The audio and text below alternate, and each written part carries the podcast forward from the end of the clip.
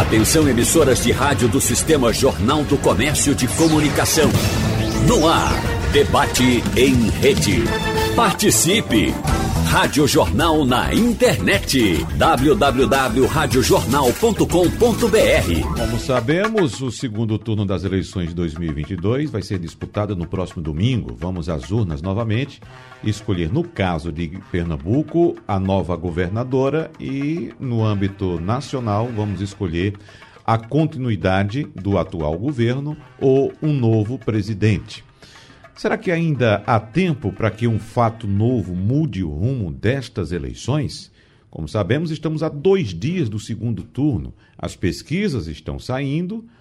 Ontem tivemos a mais recente Datafolha. Esperamos para hoje e amanhã outros levantamentos. Amanhã teremos uma enxurrada de pesquisas, na verdade, as últimas pesquisas, já que este ano não temos a permissão do Tribunal Superior Eleitoral para divulgação de pesquisas boca de urna porque o Tribunal Superior Eleitoral começa já a divulgar os primeiros números já a partir das 5 horas da tarde. Então, são as urnas fechando e os números começando a sair. Então, vamos, pela última vez neste ano, a respeito de pesquisas eleitorais e movimento de candidatos, conversar com os nossos três professores. Começamos esse encontro em outubro do ano passado Viemos periodicamente, inicialmente a cada mês, uma vez por mês, nos encontrando e trazendo os últimos dados. Mais próximo do segundo, do primeiro turno, nós tivemos dois encontros em um mesmo mês. E agora é o segundo encontro também antes do segundo turno, da eleição do segundo turno. Por isso, agradecemos mais uma vez aqui a presença em nosso debate do cientista político que vem direto de Belém do Pará, Rodolfo Marques. Bom dia, professor Rodolfo, seja bem-vindo mais uma vez. Eu fico muito feliz, é, Wagner. Um bom dia para você, um bom dia para o professor Adriano, que está aí no estúdio, professor Maurício Garcia. Sempre uma honra.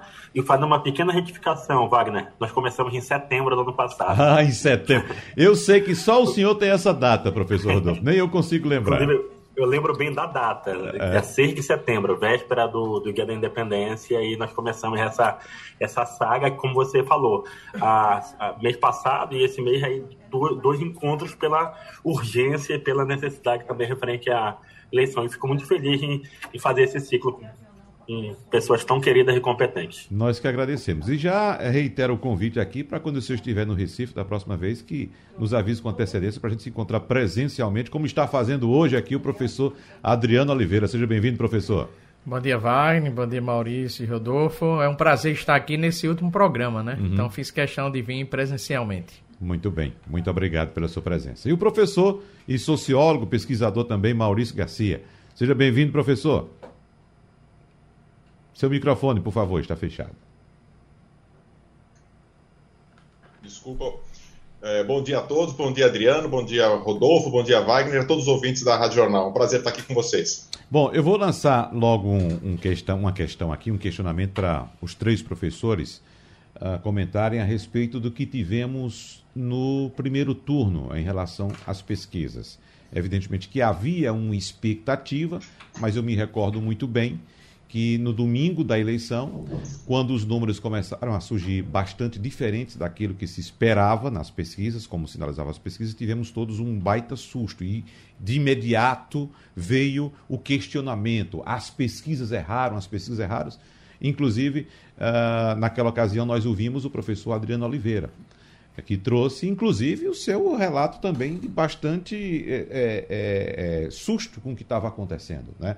Evidentemente que depois as coisas foram se ajustando e percebemos que não era bem assim uma questão de erro de instituto de pesquisa de levantamento. É claro que alguns números vieram discrepantes, mas depois fomos estudando e encontrando as razões para tal. Né? Então, qual a vacina que nós tomamos no primeiro turno que vai evitar que tenhamos grandes surpresas nesse segundo turno? É a pergunta que eu faço inicialmente, respondendo o professor Adriano Oliveira. É, bem, Wagner, é, eu lembro que no domingo à noite do primeiro turno, tive a oportunidade de falar no seu programa e lá mostrei a minha surpresa com o resultado do presidente Jair Bolsonaro. E diante desse resultado, nós passamos a questionar as pesquisas. Com calma, você passa a fazer avaliações. A primeira avaliação é aquela que eu insisto: é os institutos de pesquisa precisam sentar com os veículos de comunicação que divulgam pesquisa e mudar a forma de divulgação da pesquisa. A minha sugestão já foi inclusive apresentada. É, já fiz isso em várias pesquisas que eu faço. Eu mostro ao cliente a forma de apresentar, ou seja, eu pergunto se o eleitor já tem candidato, se sim, quem é, porque daí eu mostro muito claramente o que poderá estar no futuro, quais são, de fato, aqueles eleitores que estão balançados em fazer alguma coisa. Então, por exemplo, é, é, é existe uma eleição recente em que lá eu encontrei que 93% já estão decididos no voto conforme essa minha pergunta. Então, para mim, é uma eleição que, se vier surpresa, é porque de fato o campo está errado, mas certamente não virá. Quanto aos outros resultados dos outros candidatos, a pesquisa acertou, as pesquisas acertaram em relação ao ex-presidente Lula, acertaram também a Simone Tebet e a Ciro Gomes. Aí há dois fatores que nós devemos considerar. Primeiro, você tinha um grande número de candidatos. Segundo, no domingo, é, eu publiquei no Jornal do Comércio a possibilidade da vitória do Lula no primeiro turno. Reli esse artigo. E lá nesse artigo, eu disse que o ex-presidente Lula poderia vencer a eleição caso os eleitores de Ciro migrassem do saísse de Ciro e foram para o presidente Lula. Ocorreu, como nós verificamos, o contrário. Eles foram para o presidente Bolsonaro. Daí essa surpresa. Isso é suficiente para afirmarmos que os institutos erraram, pecaram? Não. Os institutos passaram a corrigir os seus equívocos. E isso é absolutamente normal. Os institutos não podem ser criminalizados. Daí eu destaco três questões, duas questões, três, na verdade. Em primeiro lugar, nós tivemos um grande volume de pesquisas do Datafolha, é, do IPESP, da MDA Pesquisas, é, do Atlas. Então, foram institutos de pesquisa que estamos tendo várias pesquisas com uma imensa, da Genial Cast, uma imensidão de perguntas que permita ao analista criar, cravar quem vai vencer a eleição. Em segundo lugar, o IPESP e a Cast criaram duas metodologias bem interessantes para verificar o impacto da abstenção. O, o, a metodologia do IPES foi verificar aquele eleitor que diz que vai, que está muito interessado na eleição, ali faz um recorte e diante desse recorte mostra qual a posição dos dois candidatos, o ex-presidente Lula e o presidente Bolsonaro. E, tá, e, e neste recorte você tem uma possibilidade de prever o impacto da abstenção. A Cash fez a mesma coisa, num cálculo em que esse cálculo, através de ponderação, conseguiu calcular o impacto da possível abstenção nos eleitores. Então, tanto o IPESP como o Cash já estão fazendo esse tratamento. Isso é um reconhecimento de erro? Não. É um reconhecimento de aperfeiçoamento. Nós temos que aplaudir o IPESP e aplaudir a Cash por assim fazerem. Como eu também busquei, através da cenário, mostrar outras formas de apresentação, trazendo uma outra, outras perguntas que facilitem, por parte do eleitor e da imprensa, de quem está na frente e quem pode ganhar a eleição. Então, nós chegamos nesse segundo turno com as seguintes questões. Um, primeiro, um número menor de candidatos. Segundo, com os institutos de pesquisa se aperfeiçoando e claramente com cuidados no campo. E em terceiro lugar, uma imensidão de pesquisas. Portanto, o que está posto, se vier diferente no domingo, aí será para nós o impoderável, o Cine Negro. Professor Rodolfo Marques, a questão é: qual vacina nós tomamos lá na saída do primeiro turno para não termos surpresas nesse segundo? Como ressaltou o professor Adriano, acho que o fundamental é a gente ter um olhar maior para os dados qualitativos, né? Claro que a intenção de voto é sempre muito importante, né? Que considera como um aspecto fundamental, né? É, alguns trabalharam, por exemplo, com a questão do, do termo, né? O likely voters, né? Aqueles que têm uma predisposição a ir votar, aí foram fazendo algumas ponderações. E eu penso que a, a principal vacina ou o principal indicador pode ser a gente olhar para o resultado das urnas, que para mim esse é melhor do que. Eu estou com dois super especialistas aqui em pesquisa, o professor Adriano e o professor Maurício, mas a minha leitura é olhar para as urnas e o que é que elas nos disseram, especificamente sobre a eleição presidencial. Então, elas nos disseram que o voto estava muito cristalizado, de fato, a votação em Bolsonaro foi muito maior do que os indicadores, as pesquisas estavam dando anteriormente, só talvez o Atlas, né, chegou, Atlas Intel chegou um pouco mais perto do resultado, né, deu uma diferença um pouco mais próxima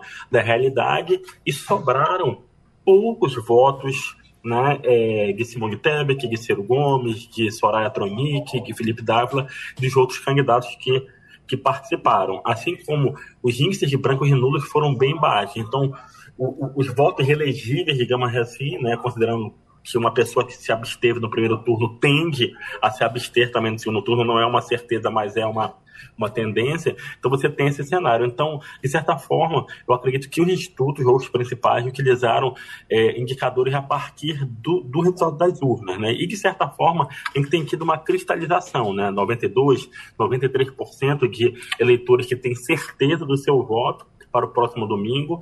Temos a variável abstenção, mas acredito que o olhar exatamente para para o dia 2 de outubro parece ser o caminho mais palpável e me parece também que os principais institutos, e aí eu estou falando de do próprio Atlas, mais Datafolha, IPEC, é, Quest, né, MDA, CNT, né, então tem trazido exatamente resultados mais ou menos na mesma direção. Podemos ter surpresas? Podemos, mas eu acho para segundo turno bem improvável que isso aconteça.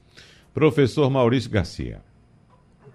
É, eu acho que todos os institutos, até porque os institutos vivem da sua credibilidade, da sua aceitação na sociedade, todos estão muito preocupados com relação a isso. Né? Eu estou há mais de 30 anos trabalhando no Instituto de Pesquisa, fazendo pesquisa. Eu sei muito bem, por exemplo, que o, o hoje o IPEC, ele, ele já há muitos anos, há mais de 10 anos, ele não faz a, amostra só com o eleitor normal. Ele faz pra, justamente para tentar calibrar e pegar quem vai votar e ter uma probabilidade maior de, daquele eleitor recorrente. Ele faz a pesquisa dele e registra assim, ele não esconde isso, tá em todos os registros que são feitos no TSE. Ele faz a, o universo não são eleitores, são votantes. Então, ele, a primeira pergunta que ele fa, eles fazem quando abordam um eleitor na, no seu domicílio, já que as entrevistas são domiciliares, é: você votou na última eleição? Se a pessoa não votou na última eleição, segundo esse critério deles, é pouco provável que essa pessoa vá votar na próxima. Então, eles excluem essas pessoas, justamente tentando melhorar o seu resultado. É, esse é um critério que o IPEC, o antigo IBOP, hoje o IPEC, atribui e, e faz para tentar melhorar isso. Então, os institutos já estão há muito tempo uh, para tentar ter a cada vez mais a credibilidade, ajustar, acertar. Tem institutos que têm feito ponderação. Aqui nesse segundo turno, por exemplo, eles pegam o resultado, perguntam em quem a pessoa votou no primeiro turno e ponderam os dados uh, obtidos do segundo turno, já com, o desempenho de cada candidato que ele quis votar no segundo, para pegar a mesma proporção. Então, são metodologias, são questões que cada instituto tem, são receitinhas, né? Como eu sempre falo, cada um faz uma feijoada de um jeito, seu munguzá do seu jeito, né, a sua tapioca do seu jeito, seu açaí lá de Rodolfo do seu jeito, cada um faz de um jeito próprio, achando que é o melhor para ele e para óbvio, se ele for passar aquilo, se ele for comercializar aquilo, aquela informação, aquele dado, ele quer que aquilo seja aceito pelo seu grupo, pelos seus clientes. Então, é uma questão de ter, ter um bom desempenho, ter uma boa aceitação, e os institutos já estão, sim, há muito tempo, preocupados por isso, porque o que, ela, o que eles vendem é justamente a credibilidade. Uhum. É isso que pesa para cada um dos institutos. Mas vamos falar também um pouco da forma de apresentação desses números ao grande público, e aproveito, inclusive, para fazer um meia-culpa aqui, em nome dos comunicadores, de todo, todos os veículos de comunicação, de rádio, de televisão, de impresso, de internet e tudo, que às vezes a gente induz o, o, o eleitor a acreditar que aquele número final apresentado vai ser o número da, da eleição. A gente tem espaços em alguns veículos, aqui nós temos, por exemplo, no Passando a Limpo, quantas vezes entrevistamos aqui o professor Adriano, o professor Maurício, o professor Antônio Lavareda, né, conversando a, a respeito dessas movimentações que ocorrem as pesquisas mostram essas movimentações e às vezes essas movimentações não se refletem no número final mas dão algum caminho para que a gente possa tentar entender o que pode acontecer no dia da eleição. Por exemplo, já citei várias vezes aqui com o professor Adriano o número de indecisos apontado, por exemplo, na pesquisa espontânea. São Paulo, por exemplo, que nós tivemos uma grande surpresa com São Paulo no primeiro turno, São Paulo já apresentava na espontânea, por exemplo, uma semana antes da eleição, cerca de 40% de indecisos. Chegamos na, na, na, semana da eleição com 32% de indecisos, segundo o Datafolha. Eu até disse aqui, no sábado antes da eleição, com 32% de indecisos, qualquer coisa pode acontecer em São Paulo, até Rodrigo Garcia ganhar no primeiro turno. Isso poderia ter acontecido. Então, esses números quando são apresentados somente o final, dão a entender ao eleitor que aquele vai ser o resultado da eleição. E não é assim, professor Adriano. É preciso que a gente analise a pesquisa passo a passo, os números que ela indicam. Inclusive, vou trazer um dado já importante do Datafolha que foi divulgado ontem. O Datafolha mostrou ontem, por exemplo, que houve uma alteração nos eleitores de Ciro e de Simone Tebet. Acho que os senhores viram. Por exemplo, aumentou entre os eleitores de Simone Tebet os que dizem que vão votar domingo em Lula. Em Ciro, inverteu completamente. saiu de um eleitorado majoritário dizendo que ia votar em Bolsonaro e agora a maior parte dos eleitores de Ciro dizem que vão votar em Lula, professor Adriano. Veja, essa forma da apresentação, Wagner, é fundamental. Por quê? Porque nós temos a cultura da intenção de voto tradicional. A intenção de, intenção de voto tradicional é aquela que diz: Fulaninho tem tanto, Cicraninho tem tanto, então Fulaninho vai estar na frente. O caso, para mim, é, é, bem explicativo que eu vou trazer para vocês é o caso da Bahia. Eu lembro que pessoas ligavam para mim, ou numa, conversando num, num dado ambiente, dizia para mim: Eu aposto com você que a CM Neto ganha a eleição na Bahia. Ele tem 70% dos votos. Eu disse: olha, considera a conjuntura, considera o lulismo, considera a tradição do voto em Lula na Bahia, considere que o governador é bem avaliado. Esses são elementos conjunturais. Só que as pesquisas, eu não fiz pesquisa lá, poderia trazer aquilo que eu insisto. No próximo dia 3 de outubro ocorrerá a eleição para governador da Bahia. Você já escolheu seu candidato? Isso logo no início. Sim, não ou talvez. Se sim, quem é seu candidato? Então, ACM Neto tem 30% dos votos. Mas quantos disseram que não tem candidato ainda? 50, 60, 70. Ou seja, ACM Neto, ele poderia ter 30% nos, e, e, e, consequentemente, 70% poderiam ter informado que não tem candidato ainda. Então, é óbvio que isso iria se, o quê? se movimentar. É óbvio que isso iria se movimentar. Então, eu defendo que a imprensa, junto com os institutos de pesquisa, divulgue dessa forma. Olha, fulano tem 40% de intenções de voto. Porém, no universo de 60%, de 40% que declaram que já tem um candidato, restam 60% que, pode se, que podem se movimentar. É claro que com a proximidade do dia da eleição, você pode trazer a intenção de voto tradicional. É claro que no segundo turno, pela diminuição do número de candidatos e pela propaganda que ocorreu no primeiro turno, o voto pode estar cristalizado. É óbvio que em algumas, em algumas eleições o voto já está definido. Tudo bem. Mas em várias eleições você vai encontrar essa incerteza. E essa incerteza precisa ser apresentada ao eleitor. Algo que eu tenho defendido muito também, sabe, Wagner, e defendi isso na comissão do Tribunal Superior Eleitoral, é de que os institutos de pesquisa possam trazer interpretações de profissionais da área. Ou seja, se você é um jornal e decide divulgar pesquisa, que ali, assim como o, o, Tribunal Superior Eleitoral exige que tenha um estatístico responsável assinando, é importante que também aquele, o, a, o Instituto ofereça para o eleitor uma análise de uma pessoa especialista em interpretação de números. Mas esse pesquisador, ele tem que ter acesso a todo o banco de dados da pesquisa para fazer cruzamentos, para definir análise, para construir modelos de previsão, para construir probabilidade. Então não basta só repassar o dado para Wagner Gomes, Wagner Gomes anuncia, várias pessoas opinam e aí, isso também descredibiliza os institutos de pesquisa. E outro ponto que eu insisto, nós diante dessa imensidão de pesquisas, nós precisamos escolher alguns institutos. Cada pessoa vai ter sua preferência para o instituto. Eu tenho as minhas preferências pelos institutos. E nós devemos ser assim. É bom esse livro mercado? Excelente. Quanto mais informação, melhor. Mas para nós termos uma coerência no dado, nós precisamos escolher o que vamos acompanhar. Para não ficarmos também criando essa confusão na opinião pública. Professor Rodolfo Marques. É, eu acredito que essa questão da comunicação, os dados que são repassados, são importantes. Por exemplo, essa eleição é, presidencial, especificamente, é uma eleição que está sendo muito pautada pela questão das rejeições. Então, é uma variável que os institutos já estão tratando com uma atenção maior e os meios de comunicação precisam trazer também esse tipo de informação a, a própria representação gráfica, né? Nós temos dentro do campo da estatística, nós temos várias formas de que trazer esses dados, gráficos de coluna, gráficos de 3D, gráfico de pixel, né? Então são, são formas interessantes também de você tratar.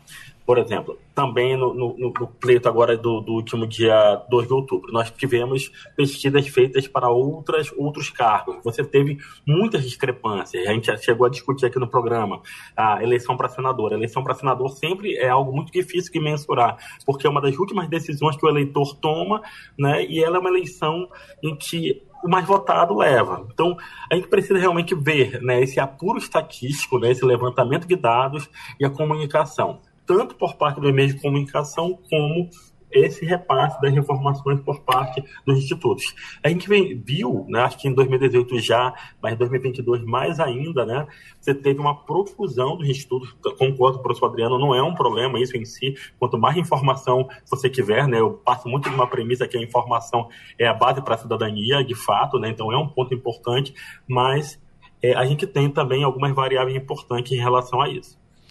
Maurício Garcia? Ah, eu acho que tudo isso de fato é muito, é muito relevante, mas eu acho que ainda além de tudo isso, tem uma questão muito, muito, muito importante. Eu me lembro muito das discussões, das conversas, das dúvidas que todos nós aqui que acompanhamos, principalmente a, a eleição de Pernambuco, tínhamos no primeiro turno, onde todas as pesquisas divulgavam a candidata Marília Reis disparada na frente, bem à frente, e, to, e aquela, aquele embolo dos quatro outros candidatos em segundo lugar, que a gente não sabia durante muito tempo, às vezes em conversas nossas aqui, a gente perguntava quem que vai para o segundo turno, ah, tá embolado, tá empatado, tá empatado. Quando sai o resultado final, de fato, em termos percentuais, todos os quatro candidatos ficaram absolutamente empatados em termos percentuais. Claro, Raquel Lira passou um pouco a mais numericamente, percentualmente não, mas ela passou em termos de votos, de, de votos a mais, ela passou à frente. E a grande naquele momento, a grande dúvida era: nossa, Marília estava num patamar tão mais alto e veio tão baixo, os institutos erraram, mais uma vez os institutos, os institutos. Passados alguns dias disso, quando o TRE divulga os dados abertos, a gente vê que quase 270 mil, 270 mil votos foram digitados, 13 para governadora. Gente que achava que Marília era candidata ao, pelo PT e digitaram 13.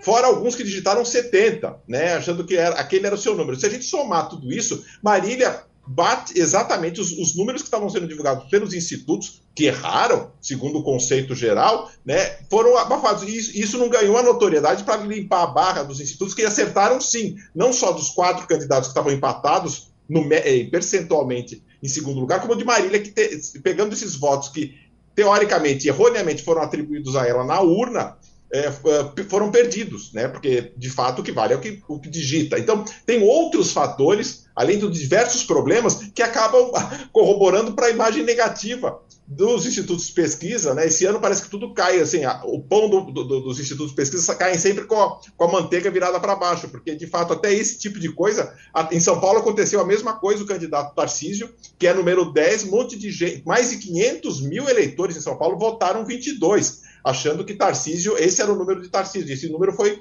calculado como voto nulo. Então, tem essas outras variáveis também que atrapalham esse tipo. Não é querer arranjar desculpa, mas isso é fato. Né? A gente, as pessoas declaram na pesquisa uma intenção de voto, só que erram na urna, na frente da urna, e o voto vai para outro canto. E daí, com o resultado final, os institutos que acabam errando. Vamos trazer um pouco agora dos dados que foram divulgados ontem pelo Datafolha, pela disputa presidencial, professor Adriano Oliveira, a gente, quando observa cruamente os números, vem aquela mesma manchete: estabilidade. Mas, como eu disse agora há pouco, a gente observa que há algumas movimentações internas, como, por exemplo, citei no eleitorado da chamada terceira via, né, com a tendência maior agora para Lula do que foi no primeiro turno. Uh, outro dado importante que a gente observa é que aquela reação que via se ensaiando do presidente Jair Bolsonaro nas semanas anteriores, anterior a três fatos importantes: né, ao episódio das venezuelanas, ao anúncio da não indexação do salário mínimo à inflação feita pelo, pelo ministro Paulo Guedes e outras coisinhas mais, né, culminando também com o episódio Roberto Jefferson, não fizeram o presidente Jair Bolsonaro perder votos, mas fizeram com que aquele crescimento, mesmo pontual que ele tinha, se estancasse, professor Adriano. Wagner, é, a análise ela tem que ser conjuntural, estratégica e nos números. Conjuntural, é previsível que a conjuntura era muito favorável para o ex-presidente Lula ser, a possibilidade é forte de ser eleito novamente presidente da República, que é a conjuntura econômica. Você tinha um governo mal avaliado, que era o governo do presidente Bolsonaro, um presidente rejeitado, o presidente Bolsonaro, e demandas é, econômicas por parte do eleitor. Veja que, ao contrário de 2018, até a última pesquisa do Datafolha, de ontem, o principal problema do país, em todos os institutos de pesquisa, o Quest, o IPESP, o Datafolha, o IPEC, o Atlas, é a economia. Então, essa conjuntura é favorável ao ex-presidente Lula. Esse é o primeiro ponto. O segundo ponto é de que o presidente Bolsonaro trouxe um debate moral esse debate moral fez com que a rejeição do ex-presidente Lula aumentasse quando nós olhamos para o ano passado. Inclusive, dentro desse debate moral, há a discussão sobre corrupção. É imprescindível também discutirmos que houve uma sensação de melhora da economia, principalmente das classes B e C, houve esse sentimento. Então, isso fez com que, aos poucos, a rejeição do Bolsonaro diminuísse consideravelmente, aos poucos também a rejeição em torno dele fosse diminuída. Ok? Ok. O terceiro elemento, o terceiro elemento, que era a política. Esse terceiro elemento da política, o presidente Bolsonaro não fez. Qual era o terceiro elemento? Ele caminhar para o centro. Ele afirmar que seria presidente de todos os brasileiros e brasileiras ele insistiu em falar para o seu eleitor. Inclusive, eu lembro bem, todo mundo disse, ah, porque o, presidente, o ex-presidente Lula no debate entregou o tempo a Bolsonaro. Mas quando entregou o tempo a Bolsonaro, o presidente Bolsonaro, em vez de falar sobre aumento de salário mínimo, sobre políticas sociais, qual foi a opção que ele fez? De continuar falando de agenda moral ele ficava trazendo determinadas pessoas falando sobre Cuba, falando sobre isso, sobre aquilo, e não trazia de modo algum uma discussão econômica, embora as pessoas mostravam que era necessária a economia. Nesse instante, o que observamos é um momento oportuno para o Lula. Por que esse momento oportuno para o Lula? Já na etapa final. A rejeição do presidente Bolsonaro caiu, mas não foi suficiente para ser menor do que do ex-presidente Lula. Houve o erro do Paulo Guedes, que o Paulo Guedes é um erro desde o início do governo do presidente Bolsonaro, por ter sido nomeado ministro da Economia, de ter falado a questão do salário mínimo e também ter trazido o debate sobre as reduções tributárias para a classe média. E o fato também do presidente Bolsonaro ter apostado fortemente na agenda moral e ter discutido e discutir a economia no, país. Embora, você sabe disso, que ele não fica à vontade em discutir a economia. Ele fica à vontade em discutir a agenda moral. Então, nesse instante, a minha previsão é, obviamente, que é da vitória do Lula, a não ser que os institutos de pesquisa estejam errados. A diferença que está em discussão, se 5 a 7 pontos, eu estou trabalhando com essa diferença é, é, da vitória. E o Atlas trouxe algo importante. Existe uma tendência de crescimento, não só de estabilidade. Olhando o Atlas, o Datafolha, olhando também a, Genial, a existe uma instabilidade, mas uma, uma possibilidade de tendência de crescimento pró-Lula. Aí nós temos os fatos recentes. A discussão sobre o salário mínimo está viva. Roberto Jefferson, o caso Parasiológico, lá de São Paulo. Parasi me corrija a, a, a, comunidade lá em São Paulo. Paraisópolis. Paraisópolis de Contacísio. Porque isso pode diminuir a votação do presidente Bolsonaro em São Paulo, em particular na capital. Então, por isso que eu afirmo que se a diferença hoje pode ser de 5 a 6 pontos, poderá surgir uma surpresa chegando à diferença de 6 a 7 pontos. Só que tem um dado importantíssimo, Wagner. Todos os institutos de pesquisa, independente se fazem pesquisa por, por telefone, se fazem pesquisa por internet ou presencial, eles convergem. Então, a pesquisa do IPESP Abrapel, salvo engano, por telefone, a pesquisa do Poder 360 por telefone, a pesquisa da Atlas por internet, a, a Datafolha, Quest e IPEC, que são presenciais, todo converge, converge mostrando a vitória do ex-presidente. Esse ponto, o professor Maurício Garcia, apontado pelo, pelo uh, professor Adriano Oliveira, em São Paulo, é interessante, porque eu recaio naquela mesma situação que eu citei aqui do primeiro turno. O IPEC desta semana, da última terça-feira, apontou que na espontânea existem 21% de eleitores que se dizem indecisos em São Paulo. E ainda tem mais 10% juntando ali brancos e nulos, que podem também decidir na hora votar em algum dos candidatos. Então, pode ser que através desse, desse dado nós tenhamos também algo que possa surpreender o eleitorado. Mas a pesquisa dava Tarcísio na frente. Opa, nós temos dois episódios, né? Importantes em São Paulo. Um deles, esse da favela de Paraisópolis. O outro episódio que surgiu depois também, a informação do, do, do, da fita apagada, né? A ordem para apagar a fita com a imagem daquele episódio lá em Paraisópolis. Ou seja, números que deixam a eleição, me parece, quero saber sua opinião, professor Maurício Garcia, em aberto em São Paulo. E, e eu colocaria também um terceiro fator, que ontem tivemos um debate que foi um debate bastante acalorado entre ambos, um, um debate franco, um debate aberto, onde, assim como o que ocorreu aqui eh, também em Pernambuco, onde os candidatos interagiam, né, eles, eles, eles trocavam eh, acusações e de uma forma bastante aberta, bastante clara entre eles, então que também tem sido hoje, eh, acompanhando as redes sociais e alguns canais é, de perfis de São Paulo, se vê que é um dos temas mais, mais comentados da, da, da, do nacional, né, das redes sociais nacionais. Então, pela importância de São Paulo, pelo tamanho de São Paulo. Então, é um outro fator que pode sim. É, é muito difícil, porque a, a, mesmo assim a distância é muito grande, é um eleitorado muito, muito robusto, mas é, há possibilidade sim de mudanças. Então, todos esses fatores, assim como o debate que ocorreu hoje, é, essa, essas questões é, que ocorreu ontem, desculpa. Uh, então, isso pode de fato afetar é, nos, nos, estados, na disputa tanto daqui quanto de São Paulo, e, e refletir, claro, na, na, nacional. E o debate que vai ocorrer hoje é fundamental. Um, um, escorregão, alguma coisa muito mais explícita, muito mais clara, e até pela possibilidade, pelo formato desse debate, assim como o último, onde os, os, os candidatos podem interagir entre si. A gente tem que lembrar que o último debate nacional, que foi aquele da Bandeirantes, havia até a possibilidade de eles se tocarem. Né? Então, uhum. isso tem uma questão simbólica muito grande. A gente tem que lembrar que no debate passado, Jair Bolsonaro tentou meio que abraçar Lula, Lula saiu, se afastou. Né? Tem toda uma questão. A gente que estuda ciência política sabe o quanto que a ciência política, o quanto que a política como um todo é parecida com o teatro tem toda uma simbologia, tem toda uma questão representativa dessas disputas, dessas, desses posicionamentos. Ontem, no debate aqui em Pernambuco mesmo, no debate entre Marília Reis e Raquel Lira, a gente via uma questão de, de posicionamento de câmera, todas elas querendo aparecer, enquanto uma estava no primeiro plano, ficar atrás, se mexendo, não ficar escondida. Tem toda uma questão também simbólica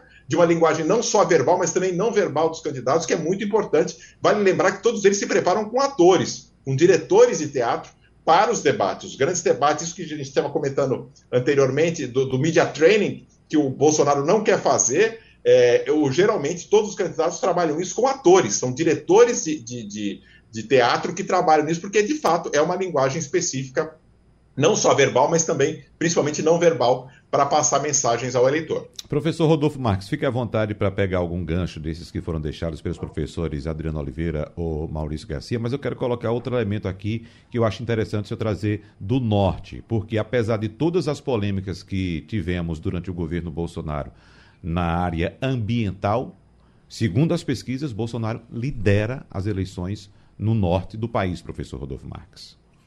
É, é um ponto importante a gente tem observado. Nos grandes colégios eleitorais, o PT até tem tido, tem tido vantagem na candidatura de Lula, mas, de fato, quando você vai trabalhar na região como um todo, o Bolsonaro acaba tendo vantagem. Né? No primeiro turno foram, foi 4 a 3 né? Rondônia, Roraima, é, Rondônia, Roraima, Acre e Amazonas, não, Rondônia, Roraima, Acre e Amapá votaram com o Bolsonaro, né? Deram vitória ao Bolsonaro e Pará Amazonas e Tocantins deram a vitória para Lula. Então é interessante a gente fazer essa, essa observação. E a pauta ambiental é, é Wagner e demais colegas, ela realmente é uma, um ponto importante. Nós tivemos, inclusive, a questão do consórcio sobre a Amazônia, tivemos um protagonismo, né, em especial aqui do governador do Pará, mas, é, de fato, o, o, o, Bolsonaro, como tem né, a, a, um, uma conexão com o Centro-Oeste pela questão do agronegócio, ele consegue muita força, por exemplo, em regiões como o sul do Pará, como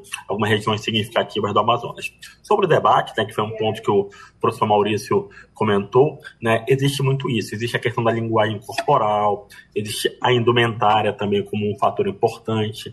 Né? Um pouquinho antes de entrar no ar, eu estava lendo uma, uma declaração do professor Lavareda, né, que foi citado aqui, né, o, o, diretor do IPESP, ele colocando que hoje, né, e muito corroborando o que o professor Adriano disse, né, hoje a média aí da, das pesquisas indicam né, que a virada de Bolsonaro seria muito improvável e que o debate ele tem uma importância, mas ele não, não é decisivo. Né? Eu não diria nem tanto pela questão da, da distância, mas porque o voto realmente está muito cristalizado. Então, claro, tem isso, né? Ontem, em um determinado grupo, eu vi uma discussão sobre se a gente tem grandes riscos no debate de hoje, existe uma regra né, da TV Globo em que os candidatos não se toquem, né? O Lula está se preparando para esse debate desde quarta-feira. O Bolsonaro hoje, certamente também, o próprio Romualdo, na sua participação, colocou isso, né? Certamente deve estar tá se preparando. Então, ele vai ser um debate importante, né? É, histórico, que, que se assemelha aí aos modelos norte-americanos. Já vimos parte disso no debate da Bang, do debate do Pool, né? E hoje no debate da Globo, certamente a gente vai ver essa movimentação. E aí, bora ver como serão as pautas, né? Se fala que a questão do, do, do, Gustavo Bebiano pode vir, a, pode vir à tona, a, a questão recente do Roberto Jefferson pode vir à tona também. Né? Bolsonaro deve tentar se manter é, tratando da pauta de costumes, mas vai tentar é, atacar o presidente Lula de alguma forma, tocando também na pauta da corrupção. Então, eu acredito que as cartas, de certa forma, estão na mesa. E o debate ele pode ter um efeito simbólico, mas eu penso que eleitoral não muito grande. É, e os dados mostram também que a gente deve manter atenção, professor Adriano, no, na região sudeste, porque uh, é a região mais populosa do país, é o maior número de eleitores e tal. Uh, Bolsonaro mantém uma distância folgada no Rio de Janeiro, uh, diminuiu a distância em São Paulo e no, no estado de Minas Gerais não conseguiu o intuito virar. de virar. Né? É, é, é, interessante porque em São Paulo, acho que São Paulo está mostrando esse encurtamento da distância entre Bolsonaro e Lula. Né? Lula mantém, na verdade, a vantagem em Minas Gerais, mas São Paulo acho que desta vez será o nosso foco na análise do segundo turno. Então, é muito importante que nós possamos analisar o desempenho de ambos os candidatos pelas regiões. Eu costumo dizer, Wagner, Rodolfo e Maurício, que Lula tem o Nordeste. Em virtude de Lula ter o Nordeste, ele já chega à campanha eleitoral desde o início como favorito. Dentro do Nordeste, Lula tem a Bahia que tem 70%, que é quase, me corrija Maurício, um Rio Grande do Sul, onde lá a diferença de Lula para Bolsonaro é cerca de 10 pontos. Ou seja, quando nós olhamos pelo recorte regional, para o presidente Bolsonaro vencer a eleição, ele teria que ter uma grande votação na região Sudeste para conseguir retirar a vantagem de Lula no Nordeste. Então, com as pesquisas divulgadas ontem, o que nós observamos? Possibilidade de vitória do Lula com 70% no Nordeste, empate ou uma margem pequena de 6 a 7 pontos de Bolsonaro no Sudeste, no Sudeste, Norte, um empate técnico ou com uma pequena vantagem do Lula, Centro-Oeste e Sul, que são as duas regiões menores do país, com liderança folgada do presidente Bolsonaro. Então, pelo recorte regional, a virada do presidente Bolsonaro é o empoderável. Aí eu venho o debate. Para o debate proporcionar uma virada, tem que ocorrer algo que também seja que não, seja previsível. Uhum. Então o Bolsonaro chega com uma denúncia, um desmentido, e daí cria amanhã toda uma comoção que possa permitir. Professor Maurício Garcia, me parece a impressão que eu tenho especificamente é que a tão propalada uh, é, a nacionalização da disputa nos estados não ocorreu em todo lugar. São Paulo, a gente percebeu que isso foi muito claro. O debate de ontem chegaram a discutir até a falta de oxigênio no Amazonas. Veja só, você está disputando eleição estadual e discutir o, o, a falta de oxigênio no Amazonas durante a pandemia. Veja o nível de nacionalização que chegou em São Paulo. Mas especificamente em Pernambuco, o que se esperava de transferência de votos de Lula para seus candidatos, aparentemente não aconteceu como se esperava, professor Maurício Garcia.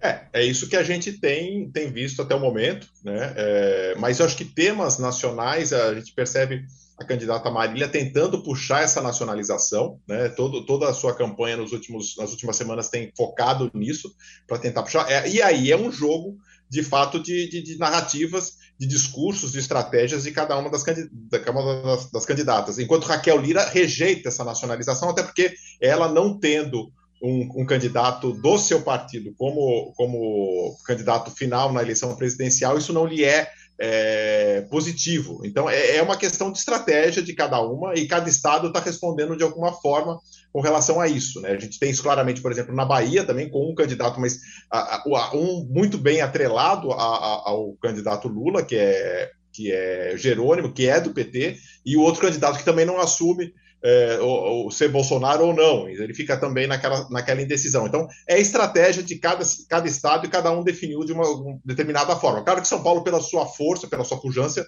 tem a sua, o, seu, o seu fator. E, e, por ter um candidato que foi ministro, um de Lula e o outro foi ministro de Bolsonaro. Então, claro que o embate ali é muito, muito forte, muito direto no caso de São Paulo. Bom, professor Adriano Oliveira, vamos às nuances da eleição aqui em Pernambuco. Tivemos ontem um debate, mais um debate bastante acirrado, bastante duro, tenso. Eu percebi muita tensão nas duas candidatas.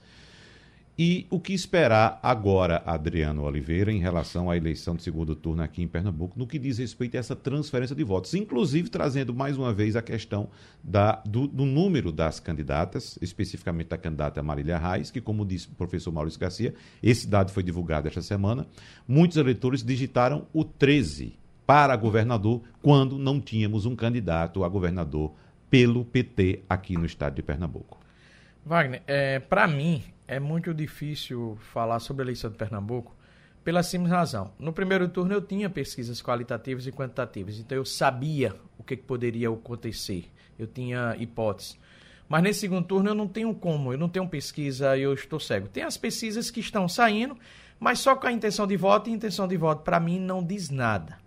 Porém, no início do segundo turno eu escrevi um artigo em que eu coloquei quatro possibilidades, quatro cenários. O primeiro cenário era de que Marília conseguiria nacionalizar fortemente a campanha. O segundo cenário era que Marília nacionalizava a campanha de maneira razoável e, consequentemente, isso permitiria uma forte disputa. E aí vem o terceiro cenário. A candidata Raquel Lira seria bolsonarizada em virtude da estratégia neutra. E o último cenário, seria o quarto, é de que a estratégia neutra permitiria que a, que, que a candidata Raquel Lira não fosse bolsonarizada e, consequentemente, a nacionalização não aqui chegasse ela fosse vencedora. Pra, qual é o cenário que está posto? Eu preciso aguardar a abertura das urnas, mas os cenários foram postos ou a forte nacionalização ou razoável, beneficiando Marília, com a possível bolsonarização de Raquel, ou a neutralidade, também com um pouco do aspecto emocional, em virtude, infelizmente, da perda uhum. precoce do esposo de Raquel, pudesse influenciar que a nacionalização não ocorresse e assim beneficiasse Raquel Lira. Mas eu só vou saber no domingo às 5h30. Uhum. Professor Rodolfo Marques, o que é que o senhor observa daí do Pará a respeito da eleição aqui em Pernambuco? Foram feitas poucas pesquisas, né, como disse o, o professor Adriano. Meu uhum. olhar daqui é um olhar de que a, a, a, gente pode ter realmente esse cenário de virada, né? A, as urnas deram resultados bem diferentes do que nós tivemos em alguns levantamentos, né? Então, você tinha ali, a gente falava muito né, nos programas, Marília mais destacada, mas à frente quatro candidatos brigando pela, pela segunda posição, né? E a Raquel conseguiu nessa reta final. Houve esse episódio, né? Então, a, a, a, esses episódios imprevisíveis, né? A morte do marido dela, de fato, gera uma, uma, uma comoção, gera um aspecto diferente. Eu vou lembrar rapidamente um episódio que ocorreu aqui no Pará, em 2006, na eleição é, envolvendo Almir Gabriel e Ana Júlia Carepa. Ana Júlia é, do PT, ela conseguiu vencer a eleição, teve muito da questão da força do Lula, né? Então Lula sempre foi muito forte aqui, mas ela teve um acidente, dois, dois, duas semanas antes do segundo turno, ela teve um acidente, então ela fez o restante da campanha em cadeira de rodas o fato também de ser mulher, naquele contexto, foi um fator a mais que chamou a atenção. Então, esses imponderáveis, às vezes, tem esse aspecto. E houve muito dessa questão mesmo, né? É, por mais que, que, que Marília tivesse fortalecido muito e tentando sempre se aliar à figura do Lula, Lula tinha um candidato no primeiro turno, né? Que era o Danilo Cabral. Então, de certa forma, a gente tem esse cenário e a gente vai ter essa certeza no domingo, mas eu vejo hoje de fora a Raquel um pouco à frente de Marília. O senhor trabalhar como mesário no segundo turno também, professor Rodolfo? Vou trabalhar como, como mesário. Acredito que vai ser um cenário mais mais tranquilo, mas já combinei com o Max, com o Maximiliano, às uhum. 18 horas de domingo estaremos juntos batendo esse papo. Aguarde, seu telefone irá tocar. Muito obrigado. Não vou me despedir de vocês porque a gente vai se encontrar durante o final de semana, vamos conversar muito, mas vou pedir para todos que fiquem aí na tela. Eu vou encerrar o programa agora que o professor Adriano Oliveira quer fazer uma foto para a posteridade, uma foto histórica entre todos nós, já que vocês estão remotamente. Muito obrigado, abraços. O debate é repetido às duas e meia da manhã. A gente se encontra no fim de semana acompanhando tudo da eleição. Tchau, tchau. Sugestão ou comentário sobre o programa que você acaba de ouvir, envie para o nosso WhatsApp 99147 8520.